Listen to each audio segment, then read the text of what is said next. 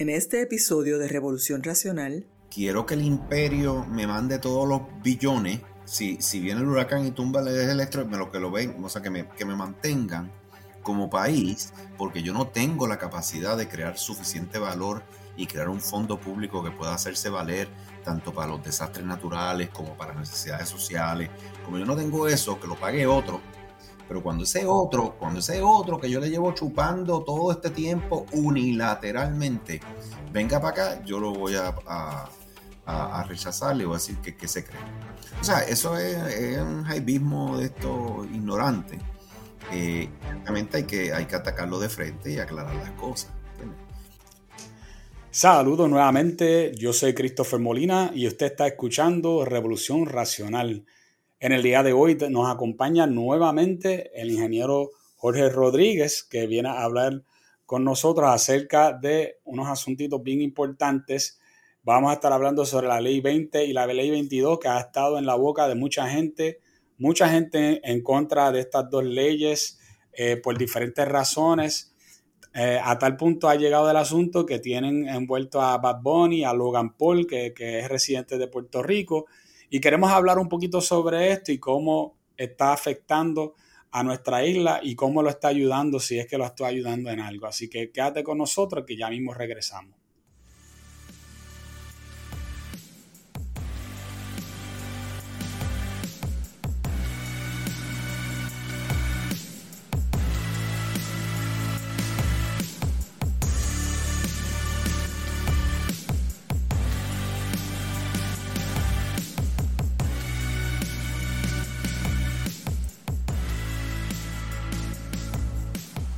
Gracias por mantenerte en sintonía con nosotros. Este podcast promete ser eh, hoy bien interesante. Eh, vamos a estar hablando sobre todo el asunto que pasó hace apenas hace una semana, semana y pico, entre Bad Bunny eh, y Logan Paul, aunque tengo entendido que Bad Bunny no tuvo mucha, mucho comentario sobre el asunto, pero una de las cosas que pasó, para resumirlo, es que hace poco Bad Bunny tiró un video que era un video musical, que es de su eh, reciente eh, eh, canción que se llama El Apagón. Y en ese video, en el mismo medio del video, él insertó un documental que presenta a la youtuber favorita de los izquierdistas que se llama Bianca Grolo ahora. Y ella está hablando acerca de las personas que se han aprovechado de lo que se conoce como la ley 20 y 22, aunque más específicamente en este caso, la ley 22, ¿no? Y ella pinta eh, un cuadro un poquito desfavorable cuando habla acerca de Logan Paul y lo pinta prácticamente de lo que se conocería como un colonizador, que es una palabra que ha vuelto a surgir de nuevo en el léxico, después que nadie había escuchado esa palabra por muchos años, de momento ahora en los últimos 5 o 6 años está eh, eh, bastante ahora en uso. Y eh, Logan Paul, pues obviamente no le gustó esto. Aparentemente él vio el video y él, queriendo ser escuchado, fue al programa de eh, YouTube de Philip DeFranco, que es un youtuber bastante conocido. Y ahí Philip DeFranco lo hizo en entrevista y él le dice a Philip DeFranco, mira, yo, no, yo me llevo súper bien con Bad Bunny, yo no tengo problema con él, pero yo pienso que él está siendo hipócrita porque él está disfrutando de los mismos beneficios que yo, me, yo estoy disfrutando. Obviamente esto sacó a mucha gente boricua por el techo, gente bien molesto, porque estaban diciendo que cómo se atreve este hombre a hablar semejante cosa contra Bad Bunny, porque aquí en, Bad Bunny, en Puerto Rico tú no puedes hablar mal de Bad Bunny, especialmente a la juventud, porque lo defienden con uñas y dientes. Eh, a tal grado llegó el asunto que el próximo día, inmediatamente el nuevo día, tiró una, un, un, lo que le dicen ahora un fact checker, un fact check, donde ellos dijeron que Bad Bunny no disfruta de exactamente el mismo beneficio que es la ley 22.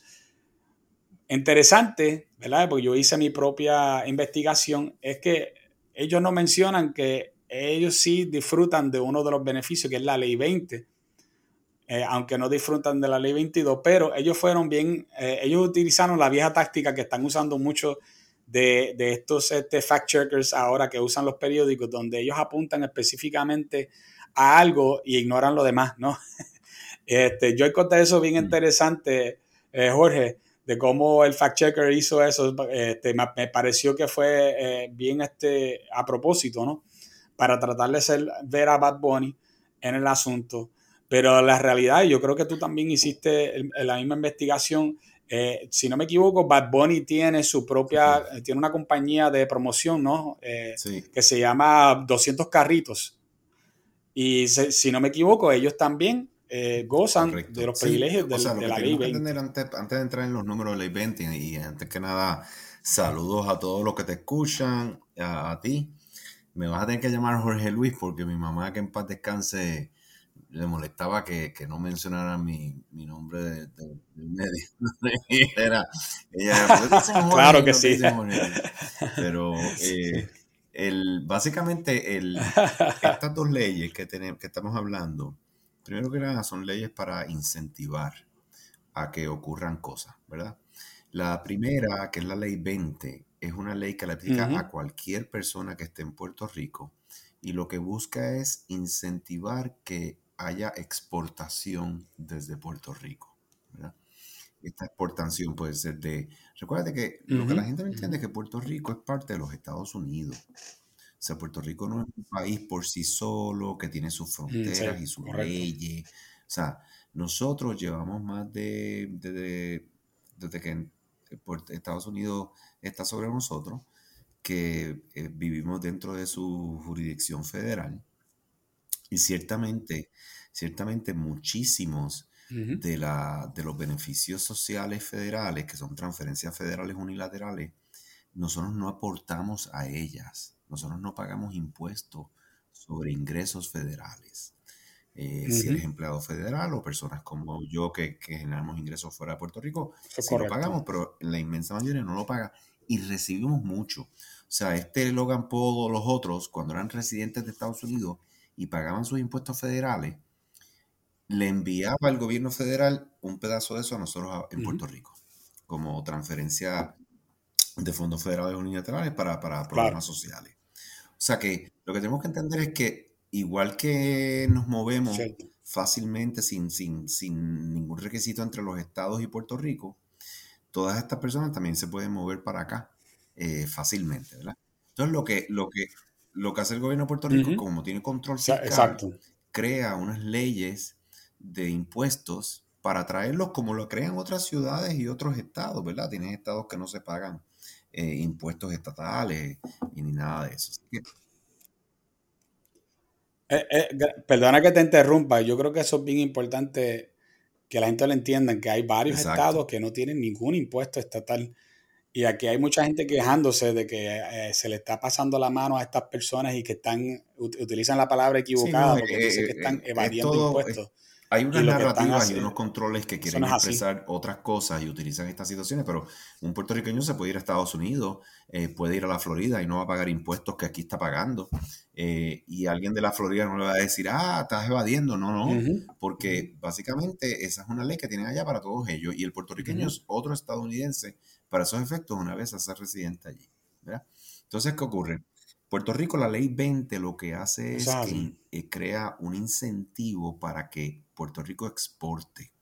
Que dicho sea de paso, te puedo decir que económicamente hablando, uno de los problemas más grandes que nosotros tenemos es que nosotros no vendemos, o sea, no le vendemos nada fuera de Puerto Rico.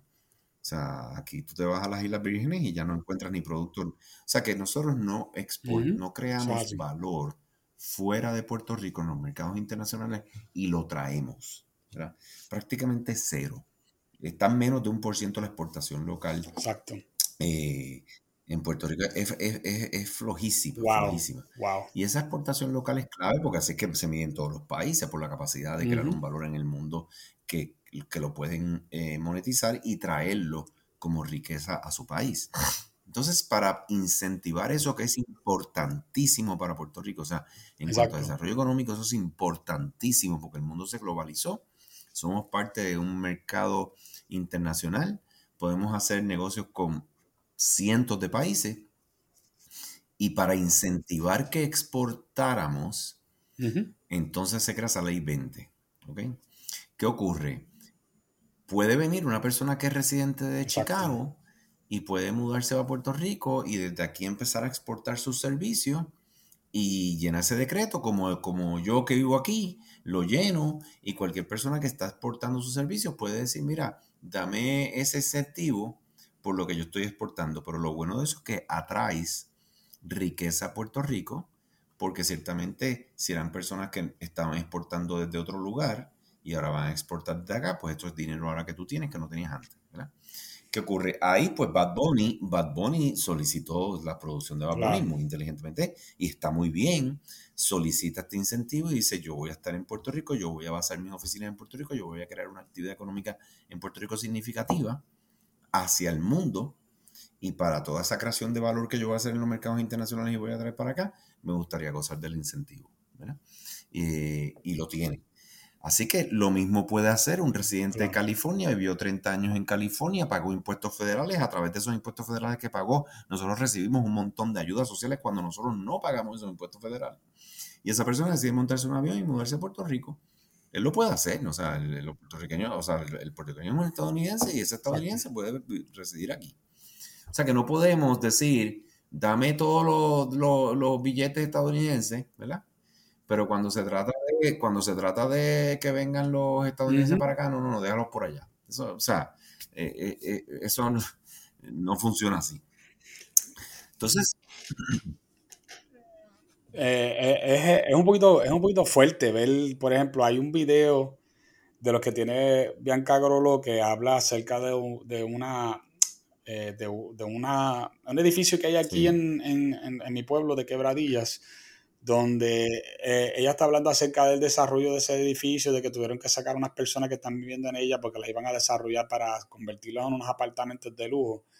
Y eh, hablando sobre eso, ella después hace una, una, entrevista a una muchacha de Isabela y esa muchacha cuando ella se expresa, la forma casi violenta en que ella se expresa, donde ella habla acerca de cómo ella no quiere que ningún, ninguna persona que no sea puertorriqueña esté en Puerto Rico, es una cosa que yo nunca pensaba que yo iba a ver en un, en una, en un mundo moderno como más que ignorancia es deshonestidad moral, porque si ese es tu sentir, pues no aceptes ninguna ayuda estadounidense.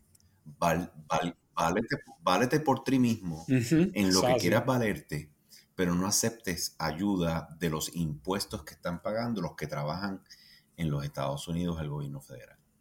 Entonces, eh, o sea, quiero el mantengo, Quiero que el imperio me mande todos los billones. Si, si viene el huracán y tumba el electro, me lo que lo ven, o sea, que me, que me mantengan como país, porque yo no tengo la capacidad de crear suficiente valor y crear un fondo público que pueda hacerse valer tanto para los desastres naturales como para las necesidades sociales. Como yo no tengo eso, que lo pague otro.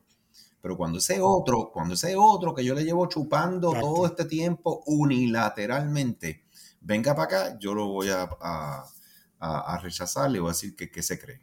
O sea, eso es, un jaibismo de esto ignorante.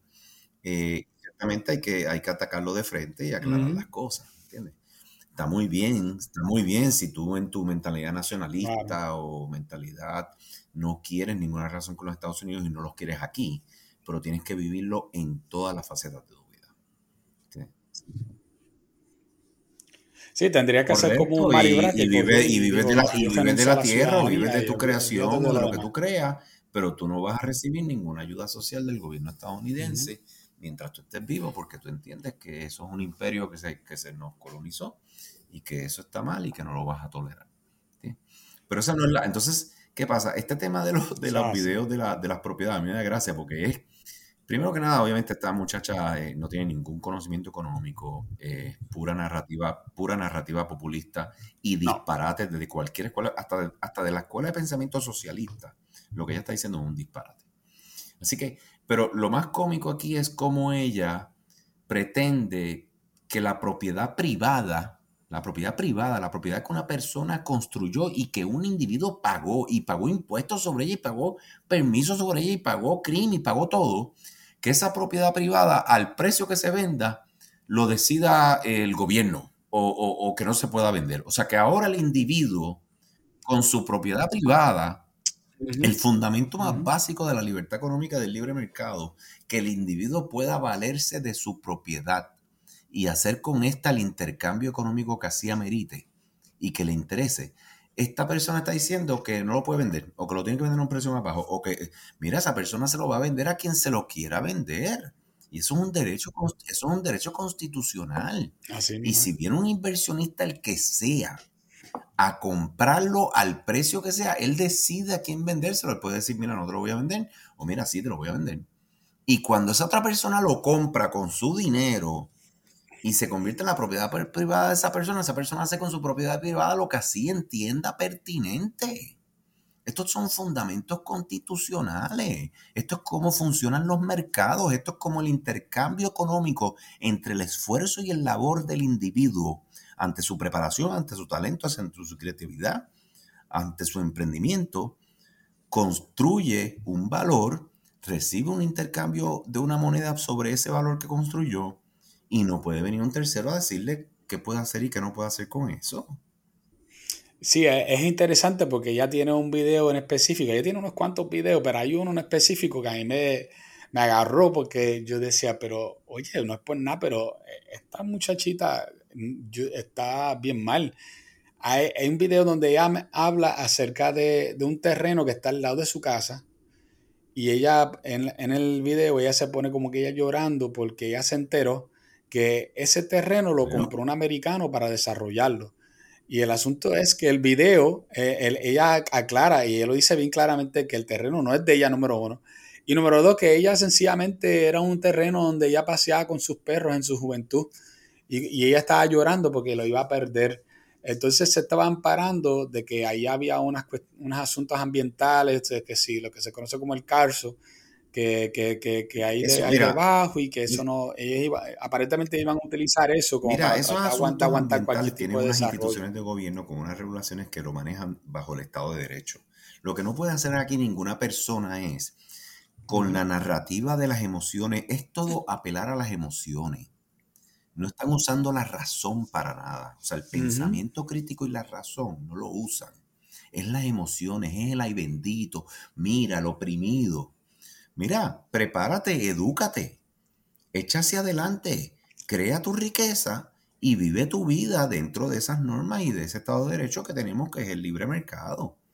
Pero que una persona siguiendo las normas que sigue y haciéndolo todo bajo la ley y el Estado de Derecho en el que vivimos, que tú vengas con una narrativa de emociones y sentimental a decirle que no puede hacer eso, eso es un barbarismo.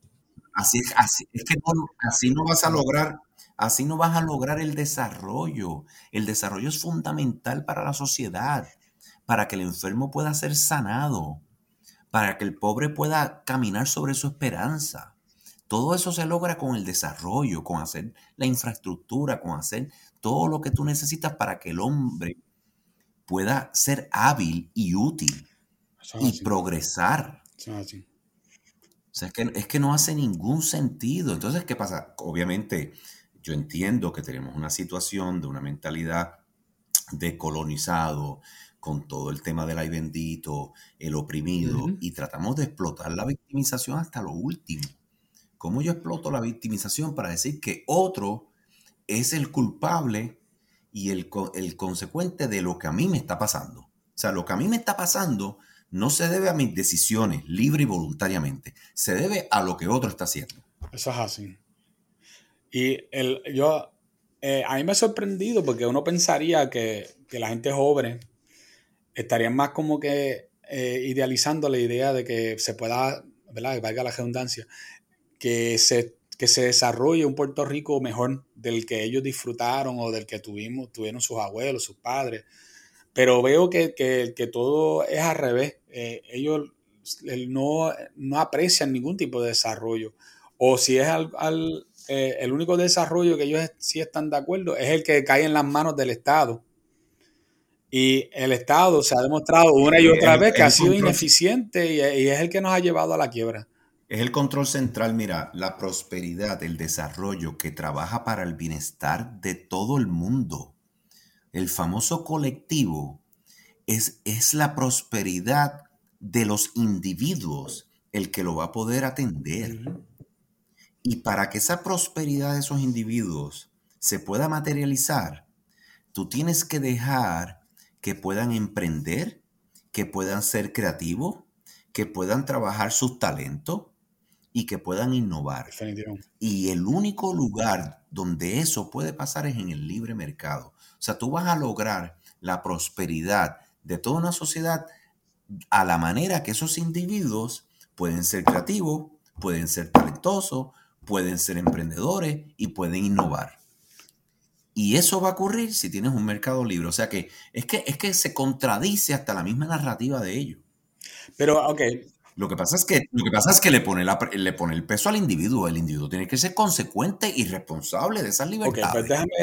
Pero ellos no, quieren las responsabilidades y no quieren las consecuencias, así que se, se las otorgan, se las entregan, se las ceden a un control central, el gobierno. que el gobierno sea como papá, ¿verdad? Como un papá, un papá que cuida de su Contrólanos a todos Así yo no tengo que ser consecuente de mis acciones.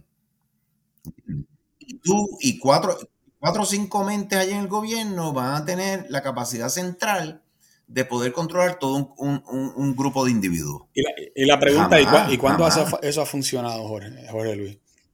Nunca, nunca ha funcionado al revés, al revés. Los ejemplos que hay es de lo opuesto, de que ha sido un fracaso total. Y no funciona por el concepto básico de que el individuo es el que tiene la capacidad. El individuo es el que es creativo, el que es talentoso, el que es capaz, el que es emprendedor. Y lo que tú tienes es que darles las reglas de juego iguales para todo el mundo, iguales para todo el mundo, y dejarlos jugar. Ah, ok, pues ahora quiero hablar sobre otra cosa que es un asunto que también que traen mucho en los videos, por ejemplo, de, de, Groló. Eh, por ejemplo, en la, la, palabra gentrificación.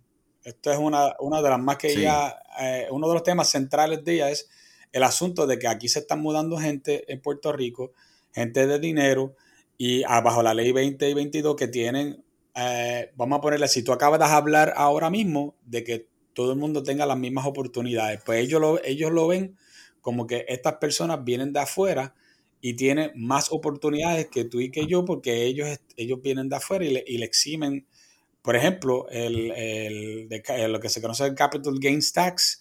Eh, es gratis para ellos, y no tienen que pagar nada sobre eso. Y eso a ellos les molesta muchísimo y dice, y eso se presta para la gentrificación porque empiezan a comprar propiedades y a desarrollar eh, propiedades. ella enseña, por ejemplo, en uno de los videos que eh, una de estas personas compra como 16 eh, edificios en Puerta Tierra para poder ir renovarlos y todo esto. Y ella dice, pues toda esta área ahora ya no puede vivir gente pobre, ahora solamente puede vivir gente rica a causa de la gentrificación. ¿Qué tú le dirías a eso?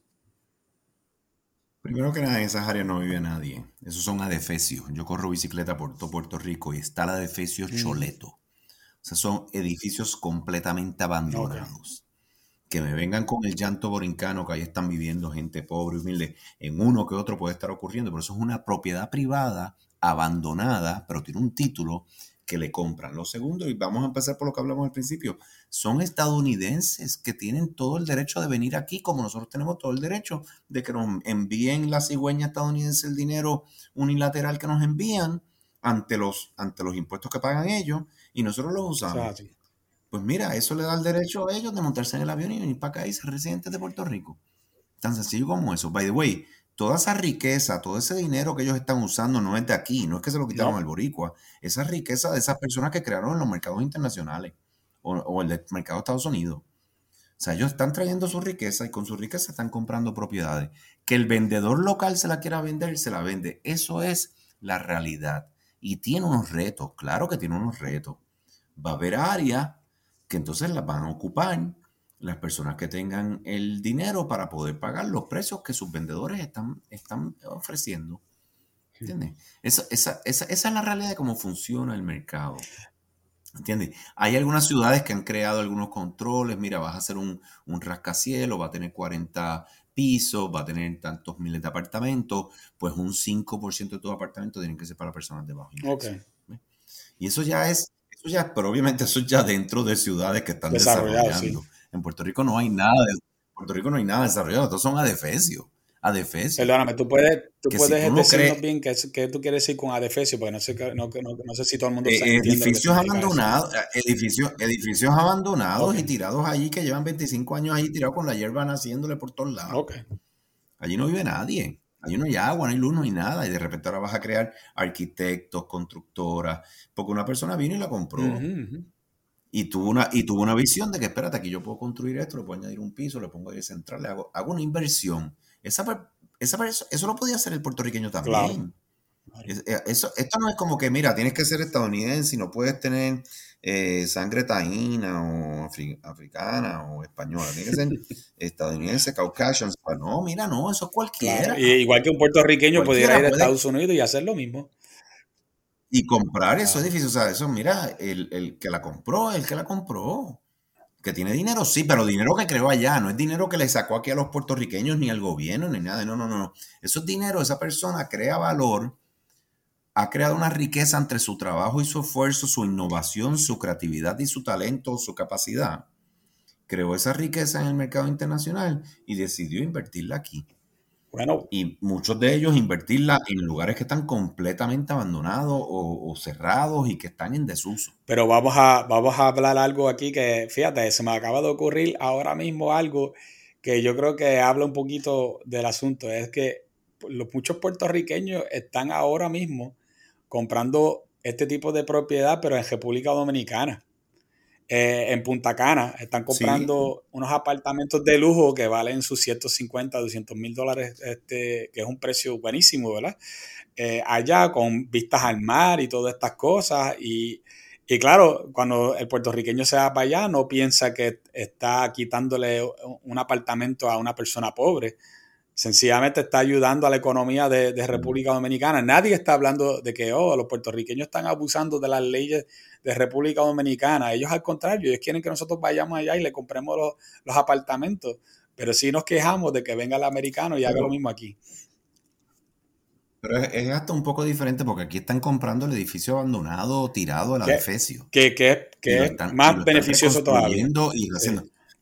Totalmente, allá, allá tú estás comprando, allá es como las 25 casas en dorado que compran, que ya están hechas. Exacto, exacto. Eh, o, o, los 125 apartamentos en condado. O sea, estamos hablando de, obviamente estamos hablando de cantidades extremadamente bajas comparadas para todo un país. Eh, pero lo que, lo que sí están comprando es muchas propiedades abandonadas, muchos edificios abandonados, muchos edificios que el vendedor ya quería salir de ellos, era una herencia, ahora lo que era, ya no viven aquí y los vendedores quieren salir de ella. y se la pueden vender a cualquier persona que se la quieran vender.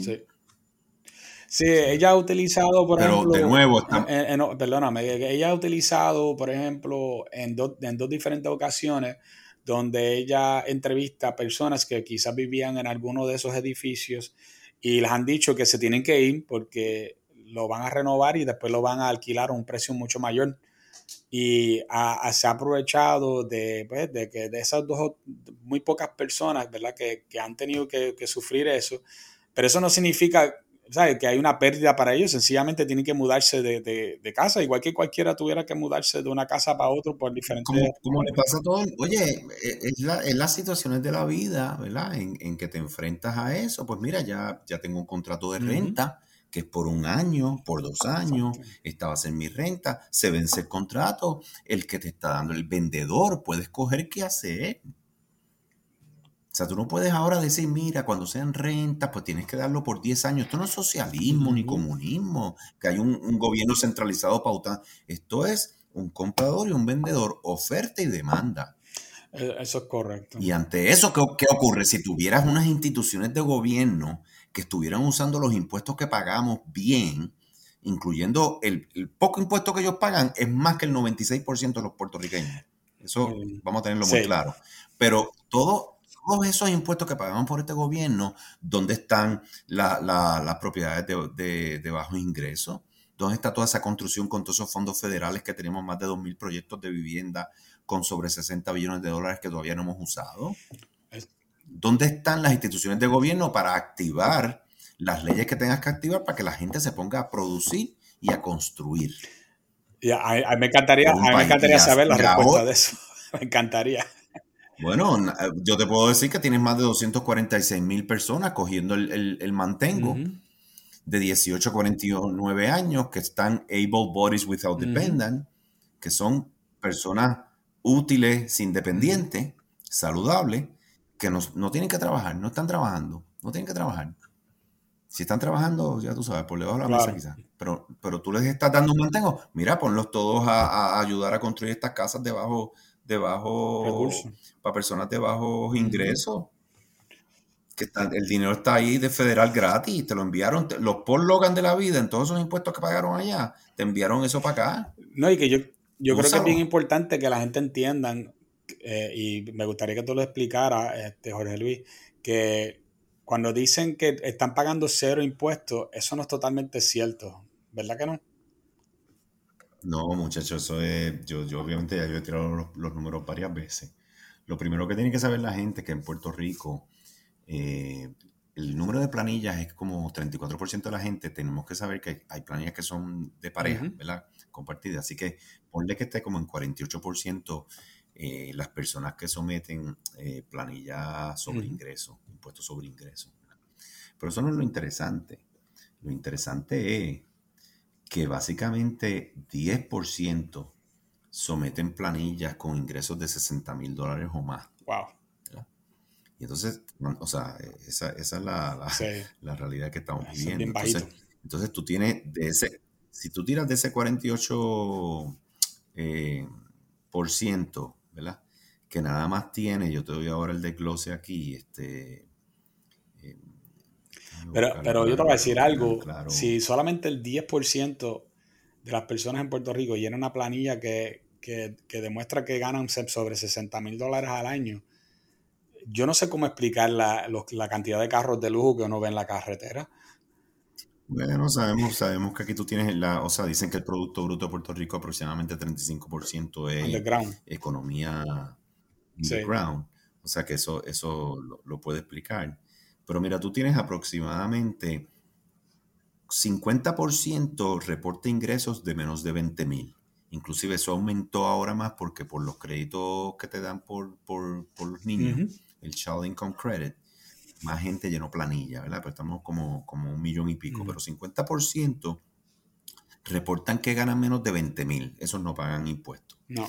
30% de ese 47 entre 20 mil y 40 mil. O sea que tú tienes un 80% de ese 47 que, que deben ganar menos de 40 mil. Entonces tienes un 20% que eh, tienes 10% que es 40 a 60 mil, 6.4 que es 60 mil a 100 mil y 3.5 100 mil. De nuevo, 3.5 del 47.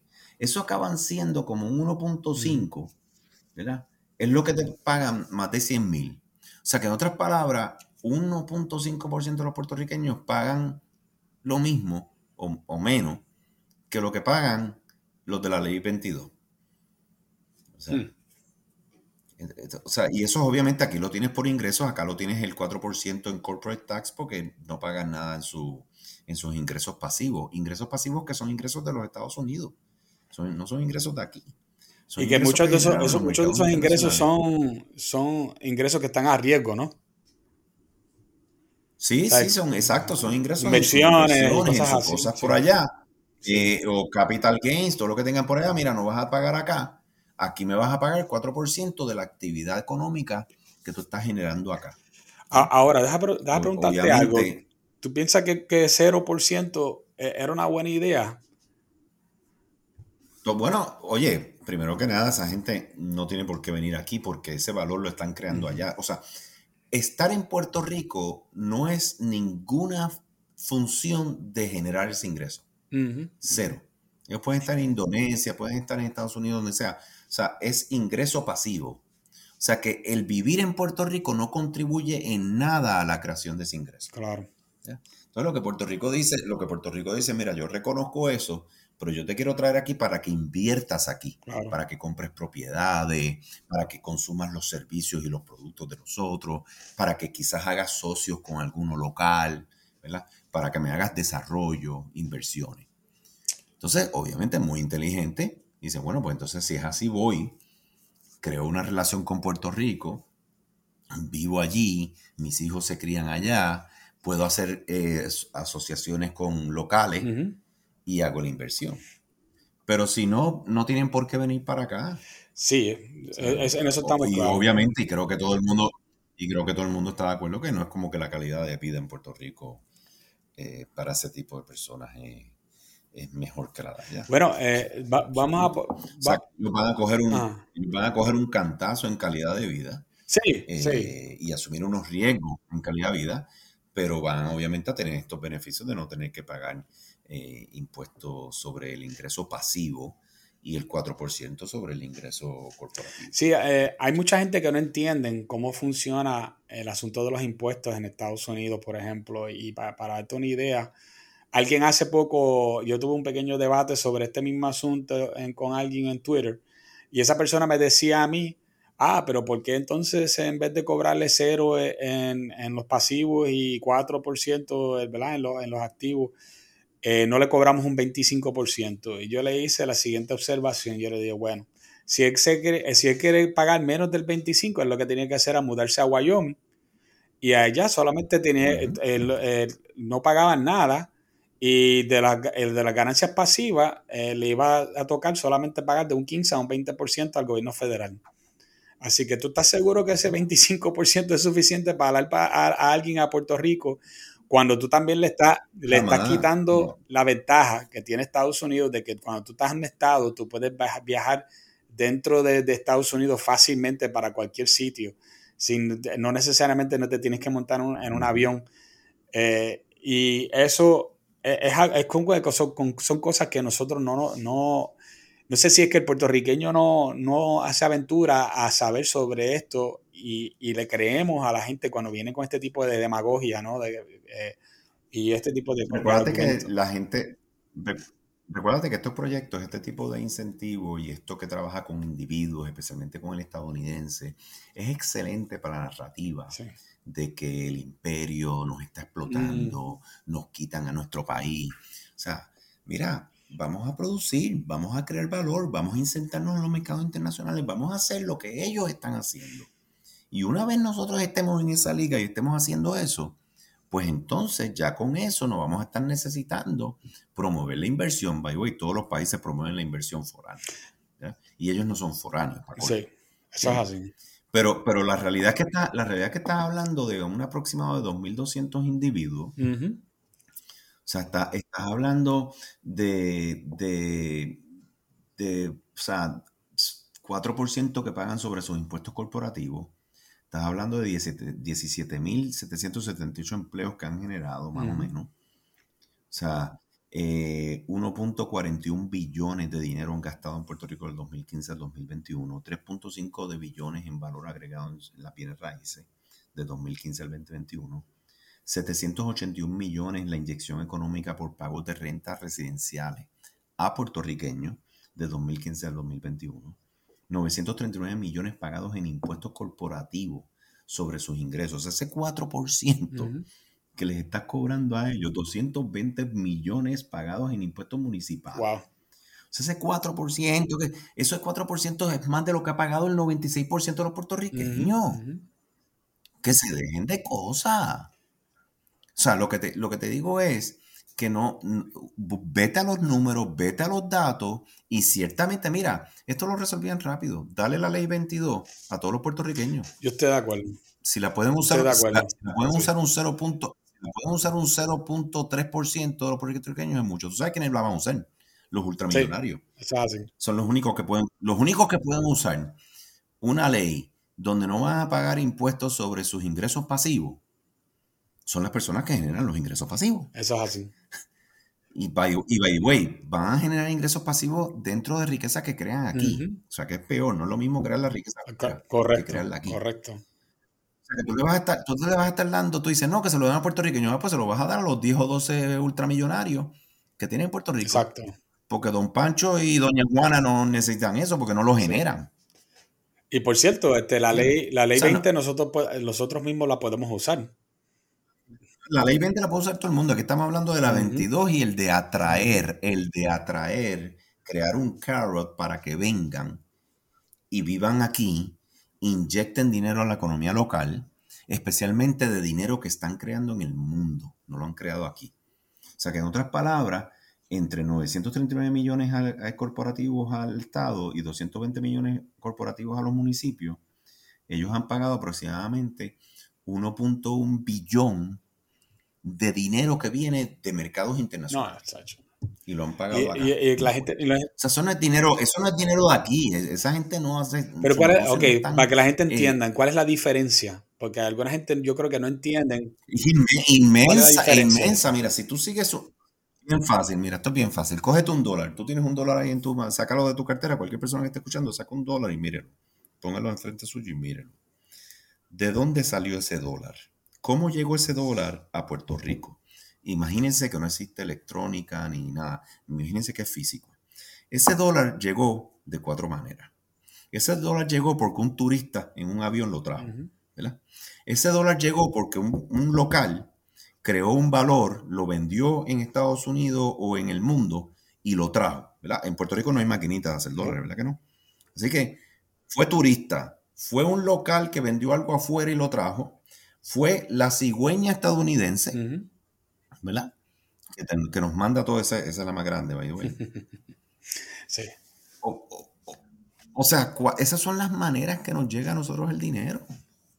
Obviamente que trabajamos en una foránea, ¿verdad? Una, una farmacéutica, lo que sea. Ella viene aquí o un Walgreens, uno de esos hipermercados, vienen aquí, se establecen, tú trabajas ahí y ellos te dan dinero de su, de su banco en los Estados Unidos. Esa es la manera que ese dólar llegó ahí. No hay otra. Sí, eh, o, lo, creamos nosotros, porque nosotros exportamos, o alguien lo tiene que traer de afuera, ¿correcto?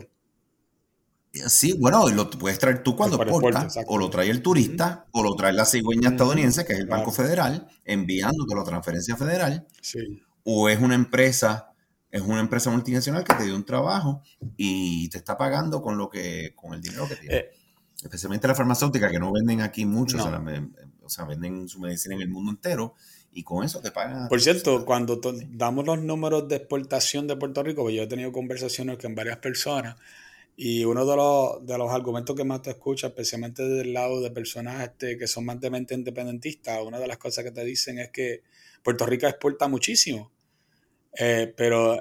Ese es un disparate, eso, es un, ya lo he explicado. Ok, por favor, explícalo. primero que es bien sencillo, o sea, eso es una inversión foránea. Vino el Lilly y dijo, mira, alcalde Carolina, voy a montar aquí una planta. Ah, pues dale, ayúdame con los permisos, con esto, dale, dale, dale. Y viene Lilly y mete un billón de dólares, un billón de dólares de ellos de allá, de allá. Lo traen para acá y lo inyectan. Y compran cemento, traen la varilla, pagan los contratistas, arquitectos, ingenieros y construyen ese monstruo. ¿Verdad? luego de que lo construyen con su dinero allá, entonces vienen y hacen una inversión en investigación y desarrollo, que es la primera etapa de una medicina. Y cogen y se asuman un riesgo ahí. Pierden cientos de millones por cada dólar que, después generan. Pierden un montón de dinero. Puerto Rico no participa un pepino en esa inversión de riesgo. después, después vienen y hacen todo el tema de, de, manufactura. Ahí Puerto Rico participa y guess what? Ellos te pagan cada cada esfuerzo que hace el puertorriqueño para manufactura te lo pagan. Y no es como que el agua de Puerto Rico que sale del calzo tiene unos minerales que, ayudan a la medicina, que sea medicina. Pueden hacerlo en cualquier lado. O sea, Puerto Rico no tiene nada, Puerto Rico no tiene nada de diferenciador. Y todo lo, todo lo que consumen, el agua, la luz, los empleados, la materia prima, todo lo que consumen, es más, las carreteras las, embrean ellos, los semáforos los arreglan. O sea, todo lo que consumen, lo pagan y lo pagan mejor que nadie. Entonces después tienes distribución, mercadeo y ventas. ¿Quién hace eso? Ellos allá. O sea que nosotros participamos en una sola fase y la pagan súper bien y de repente entonces el puertorriqueño coge el valor, el valor de esa medicina en el mercado. Ah, Puerto Rico manufacturó cientos de billones. Mira, es que ese es el valor en el mercado, pero tú no participaste en ninguna de esas O, sea, para quedar claro, nosotros no creamos esas medicinas, lo crearon esas farmacéuticas y se exportó porque nunca fue para Puerto Rico, siempre fue para exportación. El, valor que nosotros creamos, que contribuimos a crear, el por ciento de valor, nos lo pagaron exquisitamente. Y by the way, lo que nadie dice, nos abaratan los costos de alimentos, de energía, de agua por su alto consumo. O sea, todos los barcos que ellos traen con su materia prima, por ahí vienen las lechugas, vienen los tomates y vienen todo lo que importa. Si nosotros no tuviéramos toda esa materia prima que ellos traen y todos esos barcos que ellos sacan llenos de aquí, que son los únicos que verdaderamente exportan, ¿cuánto nos costaría toda la transportación? Todos los troques. Sí, déjame otra vez hacer aclaración. Las alitas, las Para que la gente pueda entender, eh, si el, mientras más vacío viene el barco, más cuesta, ¿no? Si viene más lleno. Oye, mientras más luz, mientras menos luz consumen ellos, más nos cuesta cada litro de diésel porque se distribuye entre menos gente. Exacto. Exacto. O de bunker fuel o lo que usen, o el gas natural. O sea que ese alto consumo de esta industria, que tiene muchos otros beneficios, mejores prácticas, conexión con el mundo, o sea, eh, nos da una relevancia geográfica. Ese alto consumo de ellos abarata el costo de la vida del puertorriqueño. Y cada hora de trabajo la pagan tres veces más alta que ningún otro. O sea, esto son cosas, pero entonces cogemos, ah, déjame ver cuánto valen esas medicinas en el mundo. Yo no, yo no hice un pepino para poder vender la medicina en el mundo. La, parte que hice ya me la pagaron y muy bien. Pero déjame coger de... Ah, ah, mira, eso, ese valor lo creo yo. Mira, no seas disparatero, eso no es así. Eso no funciona así. Eh, y hablando sobre la farmacéutica, eh, da la casualidad que hace, hace unas varias semanas atrás eh, tuve un pequeño intercambio con el, editor de, El Nuevo Día. Y una de las cosas que él me alegó es de que, en Puerto Rico él, parece que no cree en los incentivos, él piensa que los incentivos no funcionan. Cuando yo, le hablé a él, pero Puerto Rico ha hecho para adelante con las 936 por un montón de años. Eh, él no, no, lo vio como algo positivo. Eh, pero, pero, de lo que yo me acuerdo, Puerto Rico tiene una larga historia de usar incentivos para, tratar, para tratar de mejorar su economía y la 936 sí fue exitosa, sí, sí, ¿verdad?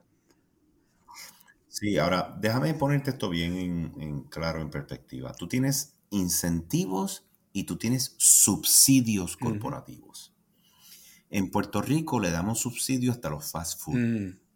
O sea, aquí hay subsidio para toda empresa, le dan subsidio. O sea, aquí el que va a montar este, una cadena de fast food, si va a crear empleo, le da un subsidio. Eso es un commodity, eso no es una ventaja competitiva, eso no te diferencia como país, eso no desarrolla una tecnología en particular que estás tratando de, de posicionarte número uno en el mundo, ¿verdad? Entonces, eso es lo que yo le llamo subsidio corporativo. Lo disfrazan como un incentivo, pero es un subsidio corporativo porque no provoca una diferenciación o una creación competitiva única de país. Ah, okay. Hay, hay muchísima pérdida en esos famosos subsidios porque lo que son son financiamientos políticos y favores y de repente el pueblo no está cobrando el porciento que necesita de la creación de valor, en donde el pueblo supuestamente facilitó a crearla con unas buenas agencias, unas buenas instituciones, unas buenas carreteras, unos buenos servicios públicos, y eso crea una actividad económica en esa empresa, que es un commodity, ¿verdad? Puede ser restaurante o tiendas de ropa, cosas así, pero aquí le dan subsidio a todo el mundo y lo disfrazan como incentivo. Ahora, vamos a separar eso del verdadero incentivo.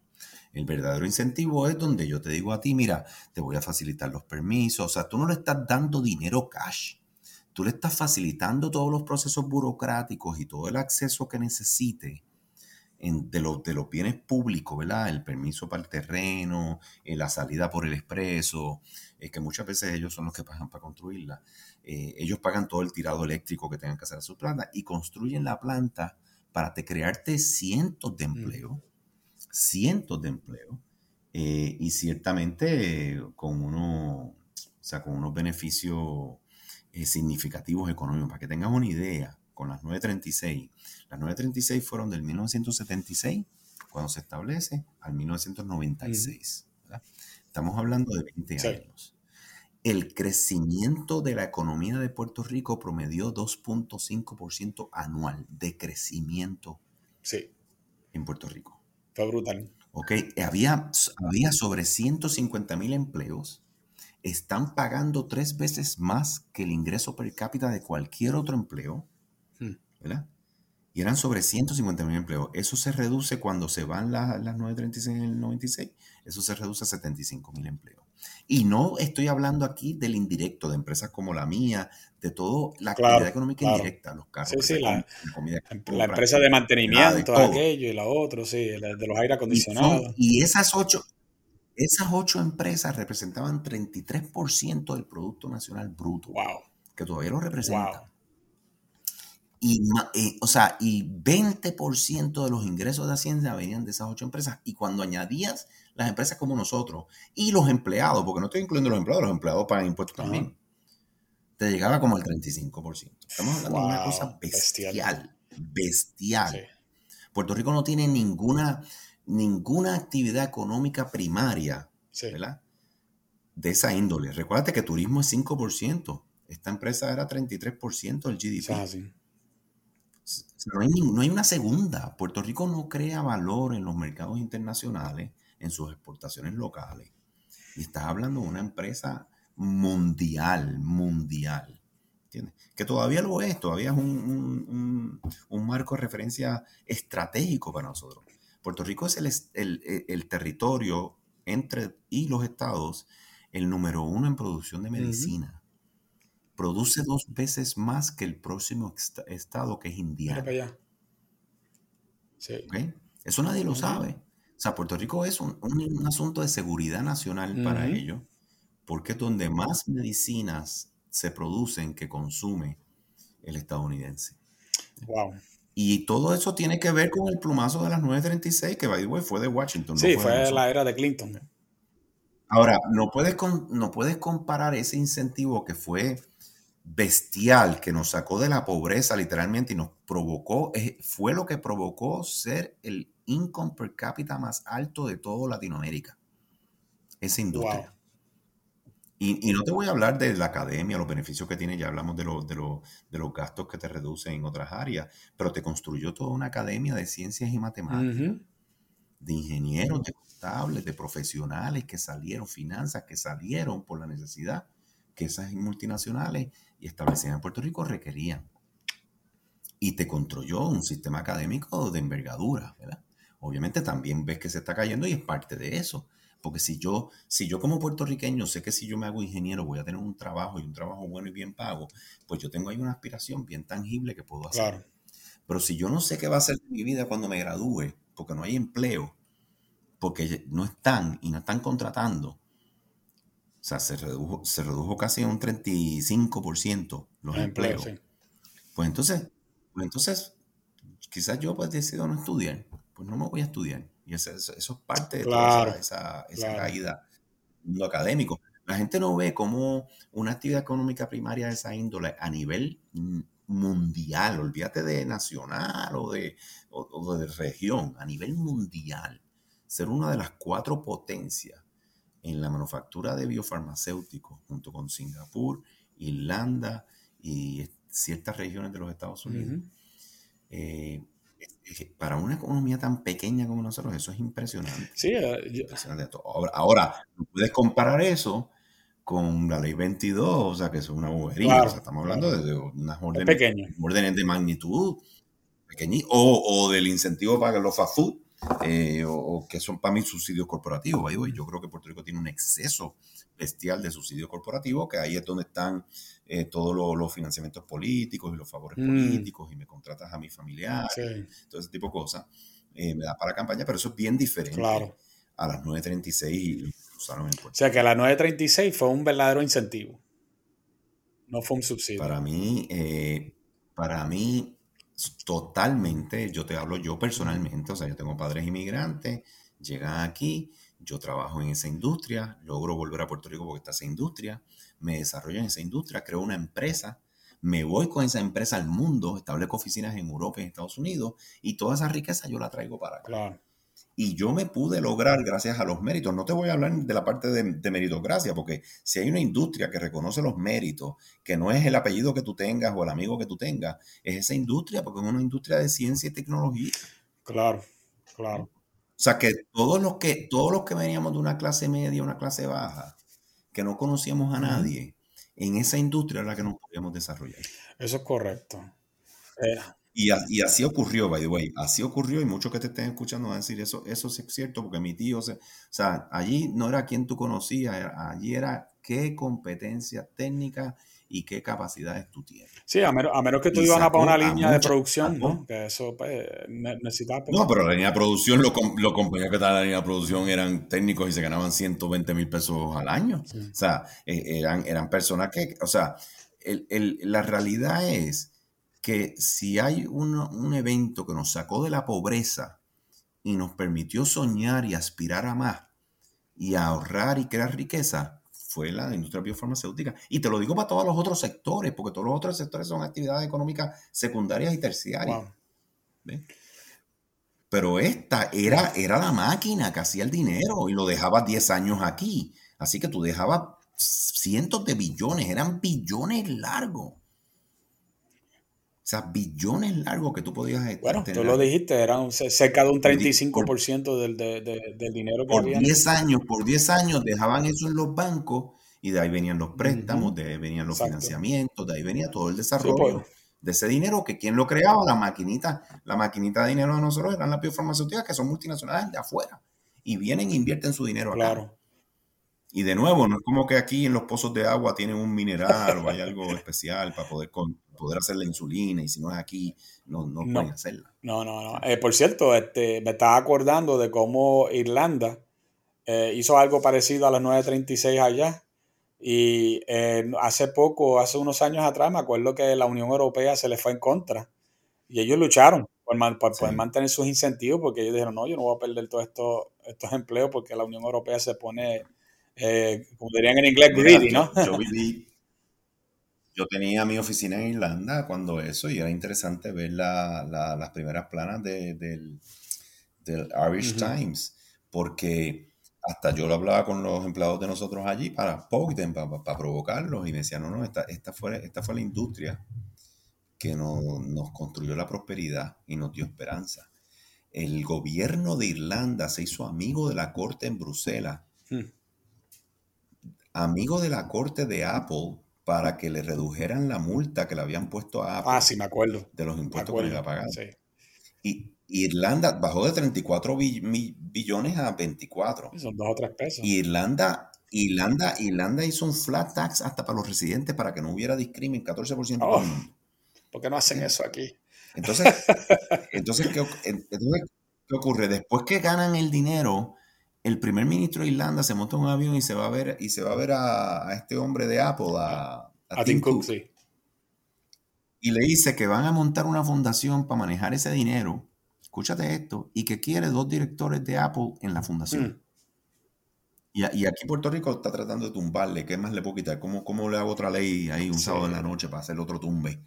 ¿Sabes? Porque, porque no pensamos en, en incentivar la actividad económica primaria el que viene con el dinero a invertir en algo bueno, competitivo, que tiene muchos otros eh, tangibles, si no estamos como el que está produciendo, como el que está haciendo algo, le tumbo. Pero, o sea, pensamos que si, tú, si tú agrandeces el bizcocho, que venga más gente a producir, tú vas a coger más, porque coges de todos ellos. Pero es que se sabe de dónde viene estos pensamientos. Mira, hay un video otra vez es que tengo que seguir hablando de la chica porque es que eh, yo me puse a mirar muchos de sus videos y ella tiene un video que, que es titulado Rich people are moving to Puerto Rico and some Puerto Ricans are not happy about it. Y en ese video ella entrevista a un legislador del municipio de San Juan del PIB que se llama Adrián González, quien dice que él quiere eliminar la ley 20 y 22 a pesar de que como legislador no tiene ningún poder para eliminar ninguna de estas leyes. Entonces, la, la, pregunta mía inmediatamente que yo veo eso es, ¿por qué entrevistar a esta persona específicamente? Pues obviamente porque ella tiene, ella se siente congraciada con ese, específicamente con esa ideología. Eh, también lo hace referencias a artículos, a, por ejemplo, artículos del Centro de Periodismo Investigativo. Y no sé si tú sabías esto, pero ese centro, el famoso Centro de Periodismo Investigativo es una organización que recibe fondos de George Soros, y el Ford Foundation, que son dos organizaciones sumamente de izquierda. son organizaciones políticas de izquierda, por cierto. Y mira, más que eso, lo que te crean es una narrativa con unos datos no relevantes a lo que quieren decirte. ¿verdad? Porque tú lees eso y, que si aquel es arrestado, aquel cometió un crimen, ¿qué tiene que ver eso? eso? mismo es lo que habla el artículo del, del, Centro de Periodismo. ¿Qué tiene que ver eso con incentivar la inversión de individuos para crear? Sí, así es como comienza el artículo hablando sobre la ley 22 negativamente. es de que si aquel vino con la incentiva de la ley 22 y lo metieron preso por tal cosa. ¿Y, y, qué tiene que ver eso con el incentivo? oye, vale. Exacto. O sea, pero, pero en vez de lo que tenemos que estar hablando es, mira, este incentivo en realidad es peanuts mm. para lo que necesita Puerto Rico. O sea, yo no sé, este incentivo obviamente causa todos estos temas sociales, emocionales y, bueno para el Hollywood de, borincano, pero la realidad es que tú necesitas los incentivos para las industrias de alto impacto, esas biofarmacéuticas, las de tecnología, las que pueda haber de espacio, que, eh, industrias de envergadura que puedan capitalizar en el recurso humano que tenemos en Puerto Rico, atraer mucha de la diáspora que, de los que tenemos en Estados Unidos que son muy buenos, que puedan venir aquí porque estás generando una inversión estadounidense, no es foránea, es estadounidense, y, está, y, está posicionándose en Puerto Rico. Y como tú, como, o sea, el que haya rico no quiere decir que se lo quitaron al eh, pobre. correcto. Ese eso no es un zero sum game. Es como yo agrando el bizcocho para todo. en español sería un juego suma cero. juego suma cero. Sí, para que haya mejores escuelas, para que haya más colección y más accountability de nuestras instituciones de gobierno, porque estas empresas son bien firmes. Estas empresas no titubean ni están llegando a acuerdos oscuros debajo de la mesa.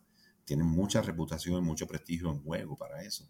¿Cómo tú traes más de todo eso bueno, de lo positivo que hay, para que se creen buenos empleos aquí, para que la familia puertorriqueña no tenga que estar fragmentada, para que puedan estar todos juntos, para que el abuelo pueda ver a sus nietos, para que el padre pueda ver a sus hijos prosperar? Y eso se va a hacer si hay inversión, si hay actividad económica local.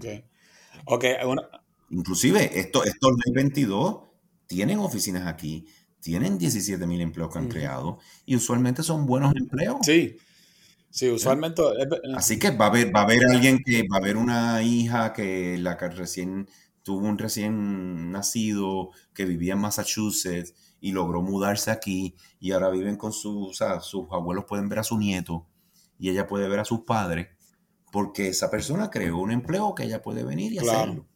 Eh, eh, una de las cosas que, por ejemplo, dicen en los videos es que eh, que, lo que está sucediendo con la ley 2022 está provocando que los puertorriqueños sean desplazados de su propio país. Ah, la, pregunta es, ¿tú crees que las leyes 20 y 22 son los culpables de que tanta gente joven se han tenido que ir de Puerto Rico? Eh, eh, los americanos nos están desplazando. Es un disparate, estamos hablando de dos mil y pico personas. O sea, primero que nada, las casas que esa gente está comprando, el 99.5% de puertorriqueños no la pueden ni comprar. Sea, vamos a hablar claro. O sea, y todos esos edificios, esos edificios abandonados, nadie aquí quería invertir en eso, nadie aquí quería poner riesgo en eso. Correcto. O sea, la realidad es que esa gente no tiene nada que ver con nuestros problemas. Nuestros problemas provienen de la falta de instituciones de gobierno, la falta de coherencia operación, o coherencia funcional y gerencia operacional en nuestras instituciones de gobierno para fomentar un ambiente sano, competitivo, saludable, de libre mercado que desarrolle la economía.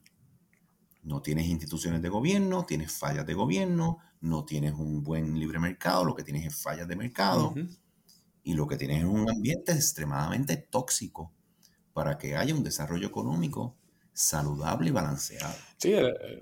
Esa es tu esencia de tu problema y obviamente eso viene de la politización que tenemos de dos gobiernos, un gobierno bipartita basado en estatus, no basado en normas económicas ni sociales, son basados en estatus.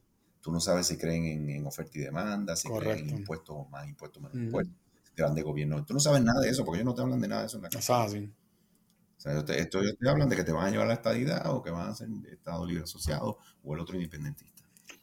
Entonces, e, esos problemas estructurales que nos llevaron a nuestra quiebra y a, nuestro ajuste económico no tienen nada que ver, pero absolutamente nada que ver con dos mil y pico personas que pagan más impuestos que el 96%. Pero entonces, ¿por qué se están yendo esos jóvenes? Y que voy, impuestos sobre creación de valor que no es en Puerto Rico. Claro. Vamos a estar claros de eso. Porque no es que están extrayendo, o sea, aquí hemos tenido gobiernos extractivos por más de 50 años. Estas personas para nada están extrayendo nada. Las farmacéuticas no extraen ni un dólar del puertorriqueño, nada, nada, no sacan, lo que hacen es meter dinero aquí. No extraen nada. Los que han extraído son nuestros gobiernos, nuestras instituciones. Gobiernos, eso es así. Sí, yo estaba mirando una lista el otro día de cuánto dinero, por ejemplo, cada gobernador le sacó al, Fondo del Seguro del Estado. Y las cantidades son... mira, si quieren entender el problema esencial de Puerto Rico, lean Why Nations Fail, de Why Nations Fail. Tú tienes los gobiernos extractivos y tienes los gobiernos inclusivos. Mm. Puerto Rico es gobierno extractivo, lo que hace es extraer de la actividad productiva. De todo lo que produzca, extrae. Mm. Y obviamente construye una serie de barreras para producir. Y el inclusivo es el que está fomentando toda esa actividad económica, toda esa prosperidad, toda esa, esa eh, redistribución efectiva y eficiente para que produzca más, donde la gente puede lograr sus sueños con su creatividad, con su talento, con su emprendimiento y con su innovación. Bueno, tengo dos preguntitas más para terminar. Este, número uno eh, de estas preguntas es porque hay otro video más de Bianca donde ella hace una semejanza entre Puerto Rico y Hawái y donde la ella dice que la población nativa se ha convertido en una minoría comparada a los americanos que viven allí en Hawái. Y ella hace esta comparación con Puerto Rico diciendo que eso puede pasar en Puerto Rico. ¿Qué tú crees sobre eso? Mira, lo primero que te voy a decir es que cada individuo es responsable de sus libres y, libres y voluntarias decisiones. El puertorriqueño, como cualquier otro individuo en los Estados Unidos, tiene una responsabilidad de capacitarse, de tomar decisiones responsables y de ser próspero. Mm. No es el gobierno, es el individuo. La realidad es que las oportunidades en Puerto Rico están extremadamente difíciles. Todo lo que tú buscas es igualdad de oportunidades. Y esas igualdades de oportunidades no son iguales por nuestras instituciones de gobierno.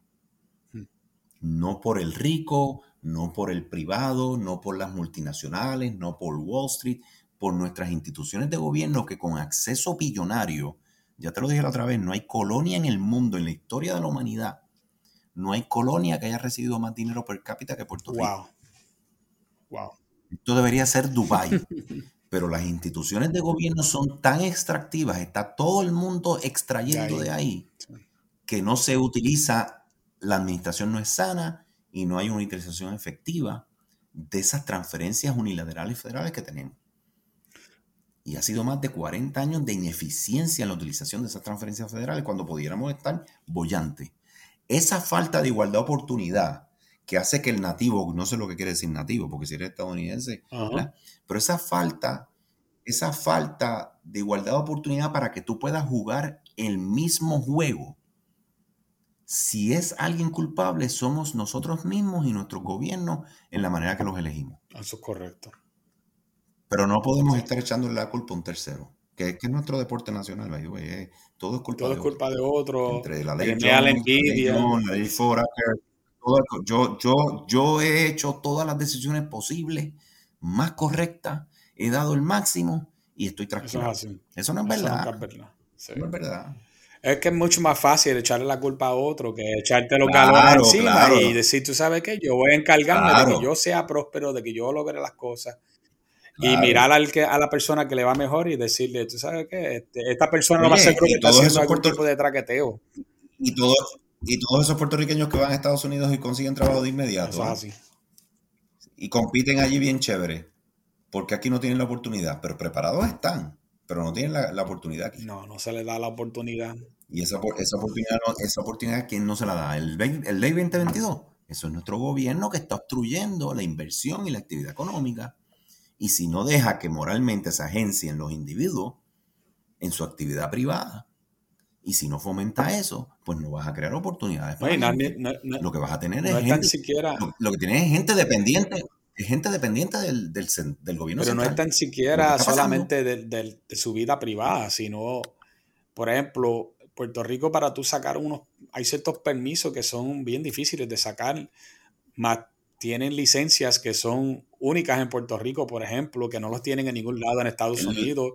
Eh, son trabas que se ponen para, para, el comercio y para que la gente pueda tener oportunidades. Es como cortarle las patas antes, antes de que pudieran tan siquiera tener la oportunidad de tener una empresa o tener un, un, oficio que le pueda dejar dinero al ciudadano. Mira, son 50 años de un gobierno centralizado controlando a la gente. Y obviamente eh, dependiendo de la dependencia. O sea, el gobierno necesita que la gente sea dependiente de ello, porque así es que se justifica su existencia. Así que te hacen la vida imposible. O sea, la gente nos ha preguntado, todos los permisos, más del, yo te garantizo que más del 70% de los permisos que te piden para tú montar un food truck no hacen sentido alguno. Por eso es que tienes una economía tan informal. Sí. Porque es que te piden unos permisos y te dicen, pero ¿qué hace un tercero diciéndome a mí que yo ¿De quién sacó que yo necesito eso? Exacto. ¿Entiendes? Sí, no, este, Entonces no hace ningún sentido, no hace ningún sentido, no, no afecta a la seguridad pública, no afecta a la Si lo comparamos con países que son prósperos, por ejemplo, como Singapur, que si no me equivoco, tenía uno de los, de los turnarounds más rápidos de que tú podías pedir un permiso hoy y en menos de una semana ya tu negocio podía estar operando. Claro, porque la institución, porque por dos cosas, el right sizing te piden lo que de verdad se necesita y tienen una institución para procesarlo de inmediato. Pero aquí, aquí son 900 y pico días porque te piden una retrayeta cosas que no necesitas. Pero ¿quién se ha cuestionado eso? No, nosotros, es más, mañana añaden tres cosas más al permiso. Ay, ok, dale, dale pues la tengo que buscar. Mira, no, ahora, ¿qué gobierno, qué gobernante ha dicho? Los gobiernos deben ser limitados, no deben estar impidiendo, no deben estar impidiendo que las personas puedan ejercer su libertad económica en la profesión que escojan. Y no debemos estar creando barreras, para que la gente pueda valerse por sí mismo y alimentar a su familia. o sea, ¿qué, ¿qué, gobernador ha dicho eso? Ninguno. Ninguno. Ninguno. Al revés, si tengo mucha gente con libertad económica, entonces yo no soy tan relevante. Exacto. Lo que no saben es que, lo que no saben es que mientras más personas puedan gozar de esa oportunidad, mientras más personas puedan tener esa igualdad de oportunidad, más se valora ese tipo de cosas, más la gente va a Y más puedes hacer consecuentes a las personas de sus libres y voluntarias decisiones. Eh, hay, un, hay un dicho de, de, un economista que yo estoy seguro que tú sabes quién es, que es Thomas Sowell, y Thomas Sowell dice que no hay soluciones, solamente trade-offs, o sea, equivalencias. Y lo que él está hablando ahí es que él dice, que lo que él está diciendo es que cuando tú solucionas algo, otra cosa, eh, se va a crear algún otro tipo de problema. Eh, y ese yo creo que es uno de los problemas que tienen mayormente la gente que son eh, más del lado de la izquierda, porque ellos solo se concentran en los, en los problemas que se crean a base de, de las decisiones que se tomaron para crear una prosperidad mayor. Si, por ejemplo, si tú creas un, algún tipo de, incentivo que abre y trae comercio, pues ellos, le van, ellos se van a concentrar no en esa parte buena, sino en los problemas que crea el haber, el haber creado el incentivo, que, pues, que aunque no necesariamente tienen que ser problemas reales, sino lo que ellos le dicen la, falta de equidad, por ejemplo, que es una palabra que, se ha hecho, se ha vuelto bien eh, eh, bien de moda, ¿no? En estos días. Mm. Y dicen, ah, pero a estas personas le va muy bien, ¿verdad? Logan Paul está con su mansión allá en Dorado, eh, con acceso limitado, y nosotros estamos aquí fastidiados. Pero es que si aunque, aunque Logan Paul no, no se hubiese montado en el avión a vivir a Puerto Rico, la situación del que no hace nada con su vida no iba a cambiar. No, él, no, él no afectó a la persona que decidió a no hacer nada él no afecta de que Puerto Rico no toma las cartas en el asunto para hacer, que sea más fácil que tú puedas abrir un negocio, o que tú puedas trabajar, o que tú puedas tener tu oficio. Y yo, creo que estos son puras falacias, ¿no? Que, nos han inventado a tal grado de, tratar de crear un pánico de que Puerto Rico se van a ir la gente y, que vamos a ser una minoría como Hawái.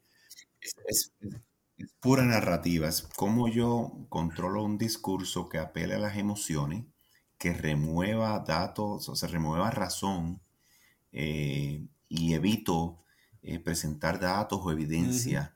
Eh, mientras, mientras más la narrativa toca las emociones y las fibras de las personas, más los atraigo y menos los hago pensar este, racionalmente y con juicio propio. Eso es así. Bueno, como, como, última pregunta, Jorge Luis, eh, si fueras tú, ¿verdad? Y, que tú tuvieras el, el, control sobre esto, ¿qué tú cambiarías de la ley 20 y 22 o de cualquier otro incentivo, ¿verdad? ¿Tú crearías algún incentivo de alguna clase que cambiaría el giro económico de Puerto Rico? Mira, yo, yo eh, varias cosas, yo las propuse cuando estaban hablando de la ley, pero unas cositas que tú puedes hacer en este tipo de incentivos es hacerlo escalonado. Eh, tú tienes, creo que 2.6% de las personas en la ley 22 son personas con una riqueza de más de 50 millones. wow. Esas, personas, obviamente, de high net worth, de esa índole, pues van a tener un rol diferente, van a tener unos accesos diferentes, van a tener unas capacidades diferentes. Mm. Así que quizás tú dices, mira, si yo voy a tener este tipo de personas que los aseguro, pues tienen una capacidad de inversión significativa, dirigen unas empresas de mucho significado que pueden crear muchos empleos, eh, muchas oportunidades, pues quizás yo le voy a dar unos beneficios diferentes al que es un individuo que es el solo y trabaja desde la casa. Claro. Eh, y, trato de ver cómo yo me aseguro que sea exponencial o que pueda eh, causar un impacto mayor. Creo que uno de los errores más grandes que se han hecho es las auditorías, todo este tema de incentivos, todo este tema de, de tú decir, no te voy a cobrar unos impuestos, aunque ellos en verdad no creo que muchos hubieran venido si no le daban. No, sí, muchos no. Pero es la, es la manera de tú verificar que el compromiso que se hizo y el acuerdo al que llegaste con ellos lo están cumpliendo. Yo creo que nosotros, obviamente, volvemos a las instituciones, las instituciones están tan corroídas y fosilizadas que no tienen esa capacidad de auditar anualmente, porque entonces si la persona se ve que va a verse obligado a, cumplir con el compromiso que hizo, pues entonces ya ahí vas a sacar a, a los bad apples, ¿verdad? Y, la gente entonces hace, hace lo que le corresponde. O sea que yo mejoraría mucho más las auditorías, la manera que ve lo que se esté cumpliendo con los acuerdos y que estén causando el impacto eh, esperado. Escucharía, ¿verdad? Qué cosas, ideas me dan para cambiar. Y lo otro que haría, lo haría escalonado. Otra que yo siempre pedí y dije que deberían de hacerlo es la... Estas personas son personas de impacto a nivel mundial. Muchas de ellas tienen unas conexiones inmensas dentro de Estados Unidos y en otros lugares. Claro. O sea, yo le pediría, pediría a estas personas eh, que traten de participar en la junta de directores de las empresas locales, este, hasta en la de los bancos, en todo. O sea, que, que traten de insertarse en la, en la capacidad competitiva de los locales para ver de qué manera pueden contribuir al desarrollo eh, de un mercado, de una creación de valor internacional por las empresas locales. Mm. No solo las que ellos traen, pero ¿verdad? tú tienes una empresa, ponle cualquier empresa, un supermercado, y de repente hay alguien aquí que trabajó, eh, en la, estuvo en la junta de directores de Whole Foods y trabajó todo el tema de cómo Whole Foods se fue eh, mobile, o, ¿verdad? Y dice, ah, pues espérate, esa persona puede contribuir mucho si se siente en la junta de directores de esta empresa. Definitivo, sí, sí. Para que se... Eh, básicamente es un knowledge transfer, ¿verdad? para mí nosotros no hemos tapped el potencial de ellos y máxime ahora que los rechazamos socialmente. Sí. a tal punto que están poniendo unas pancartas diciendo que se vayan a Puerto Rico, los gringos go home, sabes. No, estás explotando a, su máxima capacidad la, lo que ellos tienen que ofrecer. Eh, y entonces estás hasta, hasta rechazando. Sí. Y yo, yo tengo miedo de que eso eh, lo que hace, lo que haga que mucha gente entonces no quiera, no quiera venir para acá. Eh, sí, no, oye, y siempre vas a tener el badapo, pero claro, vas a tener muchos que no van a querer venir o que no van a entender que sean tan reacios o tan agresivos contra una actividad productiva competitiva, sana y efectiva. Sí, caramba, yo venía aquí a crear seis, empleos de 120 mil dólares cada uno, siete personas expertos en finanzas o en tecnología, y esos siete empleos iban a ser locales, eh, y ahora pues no lo voy a hacer porque aquí no quieren ni que esté. Exacto, exacto. Que puede ser que, que, terminemos espantando a esa misma gente. Es triste, ¿verdad? que, yo, yo no sé si culpar, ¿verdad? Nuestro sistema educativo, especialmente a nivel universitario que es donde este tipo de tema, de, eh, este tipo de educación se da más. Y, y se permea mucho el, izquierdismo, ¿no? Es un tema de visión también, o sea, como, como isla caribeña, pues no hay una visión de mundo, una visión bastante insular. Insular, sí. Eh, eh, nos vemos hasta, o sea, imagínate, es el estadounidense y lo vemos como alguien foráneo. Imagínate que serían asiáticos o, de otro país de Latinoamérica. O sea, que, que tenemos unas tendencias a, y, me imagino que viene de esa, de esa realidad colonial que vivimos, que ha creado una, unas fisuras y ha creado unos roces que entonces no podemos ver el, el big picture. Eh, es que tiene que ser eso, tiene que ser eso. Maximizar, maximizar todo eso para, para nuestro favor. Mira todos esos billones que nos llegan de transferencias federales, simplemente porque somos su territorio, somos su Airbnb. Nos envían todos esos billones para reconstruir cosas y, y, aún así no, no somos capaces. Pero tiene que ser eso, Jorge Luis, porque mira la diferencia con nuestros vecinos de República Dominicana, que no tienen ningún tipo de problema con, la idea de que vayan gente que son extranjeras a su país, le encanta la inversión extranjera, eh, llevan años, años de años viviendo del turismo, lo cual en Puerto Rico también hemos llegado al punto donde ahora también tenemos como un estilo de, como de algo en contra de también del turismo y del, turista, que no, no queremos que haya mucho turista. Eh, yo, estoy, yo, estoy, yo estoy preguntándome qué, qué lo que, con qué industria nos vamos a quedar haciendo, porque no tenemos manufactura, no queremos turismo, no queremos que las empresas vengan acá. Entonces, ¿con qué, con qué vamos a sobrevivir? Eh, Mira, como yo lo veo, para, para hacerte bien franco, como yo lo veo con todo el tiempo que llevo estudiando esto, que no es mucho, pero el, el tema este del mantengo, el tema de que nos lleguen billones de dólares, 18 billones anuales para ayudar para todo, unilaterales, una transferencia unilateral por ser territorio, y cuando tienes un desastre te llegan, viene COVID y te llegan ahí 5 billones más, y viene el terremoto y te llegan otros billones más, y viene María y te trajo 80 billones. O sea, el tema de que haya un tercero enviándote dinero eh, te trastoca significativamente las aspiraciones del individuo a autorrealizarse como ser humano, del individuo progresar. Eh, y moverse de esas necesidades básicas poco a poco, ir subiendo hasta hacerse una persona realizada. En estos otros países no tienen ese tercero enviando el dinero. No. Tienen que, ellos, tienen que ellos con su talento, su creatividad, su innovación, su emprendimiento, crear esa actividad económica. O sea que aquí tú te puedes comprar el carro, puedes poner alimentos en tu mesa, puedes eh, comprar tus medicinas eh, sin tener que agenciarte moralmente eh, y utilizar tus talentos o tus capacidades o tu, eh, eh, iniciativa. Entonces, o sea, eso te crea un problema y para mí eso ha marcado la sociedad puertorriqueña de una manera seria, seria. Sí, sí, seria. El punto entonces de que lo que tienes, lo que tienes es una, una agencia de gobierno de distribución de riqueza nos llega todo este dinero allá y lo repartimos. Las agencias se justifican para repartir el dinero.